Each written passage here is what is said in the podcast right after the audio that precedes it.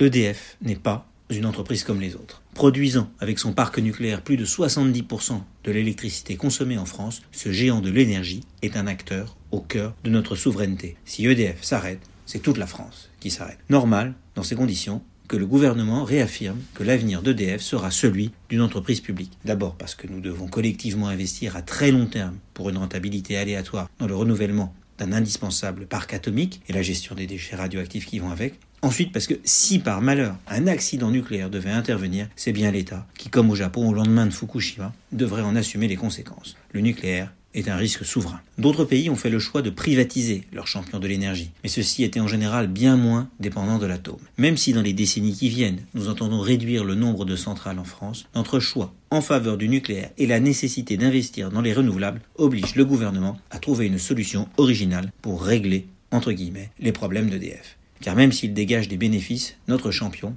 est en petite forme. Le cash qu'il génère ne lui permettra pas de financer tous ces investissements. Aussi bien dans le renouvellement de notre parc nucléaire que dans les indispensables énergies renouvelables, il faut donc agir, même si le dossier est complexe. En coupant EDF en deux, en garantissant d'un côté une maison mère ancrée dans le public, responsable du nucléaire, et de l'autre un nouveau EDF, en charge des énergies renouvelables et de la commercialisation de l'énergie, le groupe pourrait se donner les moyens de lever plus facilement des fonds en adossant sa dette à une entreprise plus dynamique et moins risquée. Sur un marché de l'énergie ouvert à la concurrence, EDF, qui bénéficie d'une position de force dans le nucléaire, doit également changer les règles du jeu pour pouvoir vendre sa production dans des conditions économiques plus justes. Aujourd'hui, ses concurrents peuvent se fournir chez lui à des prix plafonnés quand les tarifs s'envolent sur le marché de gros et lui acheter de l'électricité au prix de marché quand les cours sont bas. Une situation pénalisante pour EDF et qui ne pourra évoluer que si le groupe présente une nouvelle organisation acceptable aux yeux de la Commission européenne. Le statu quo n'étant plus possible, l'exécutif et la direction du groupe travaillent à une évolution de l'organisation et de la gouvernance d'EDF.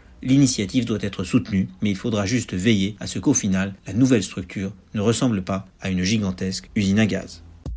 Retrouvez tous les podcasts des échos sur votre application de podcast préférée ou sur leséchos.fr.